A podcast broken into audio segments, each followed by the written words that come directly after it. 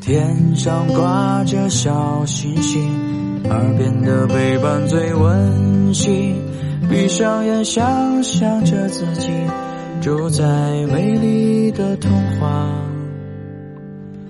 故事里。丸子妈妈讲故事。圣诞森林的故事。小老鼠和姜饼。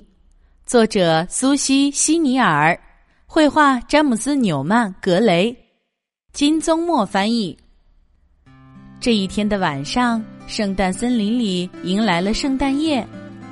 小老鼠感到很无聊，大家都在忙，没有人陪它玩儿。而明天呢，看上去又是那么遥远。鼠妈妈提议说：“来做姜饼吧。”他把一个大大的围裙挂在了小老鼠的脖子上。又把一个大大的木勺塞在他的手里，小心哦，要好好的搅拌。小老鼠认真的搅啊搅，搅得它的小爪子都累了。好不好吃呢？它舀起一勺，尝了一小口，嗯，不错，但也许还缺一点糖。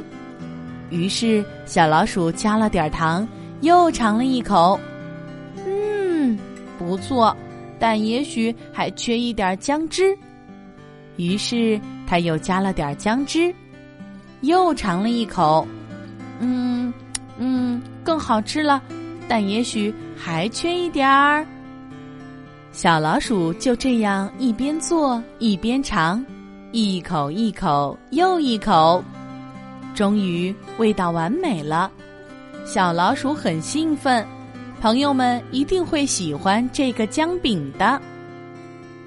小老鼠小心翼翼的把拌好的面团舀出一勺，放在案板上压平，然后他拿出一个模具，在面团上做出了一个星星形状的姜饼，真是好吃又好看。小老鼠攥着姜饼，左看右看，心里得意极了。他要做第二块姜饼。当他去面盆里舀面的时候，却舀了一个空，怎么回事儿？他往面盆里一看，吓了一跳。咦，面盆里什么都没有！妈妈，妈妈！小老鼠急得声音都变尖了。拌好的面团都跑到哪儿去啦？鼠妈妈皱着眉头想了想，她看了看空空的面盆，又看了看小老鼠焦急的小脸。最后，看到了小老鼠嘴边上黏糊糊的胡子。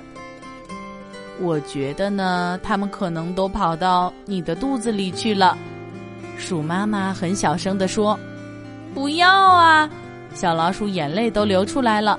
怎么会这样子？没关系，妈妈笑着安慰他：“你去奶奶家玩吧，妈妈会把这边收拾好。”到了奶奶家。小老鼠一头扑进奶奶的怀里，把消失的姜饼的故事全都告诉了奶奶。那真是个意外，真的。他特别难过的说：“太可惜了，朋友们在圣诞节没有姜饼吃了。”说完这句话，小老鼠忽然冒出了一个主意：“奶奶，我能在这里再做一次姜饼吗？”好主意，当然可以啦。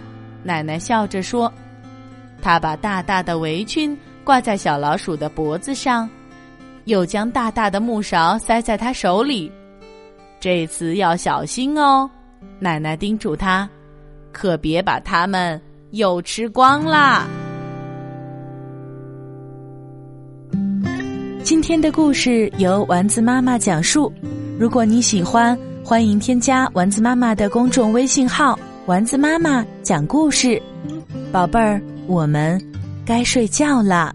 天上挂着小星星，耳边的陪伴最温馨。闭上眼，想象着自己住在美丽的童话丸子妈妈讲故事。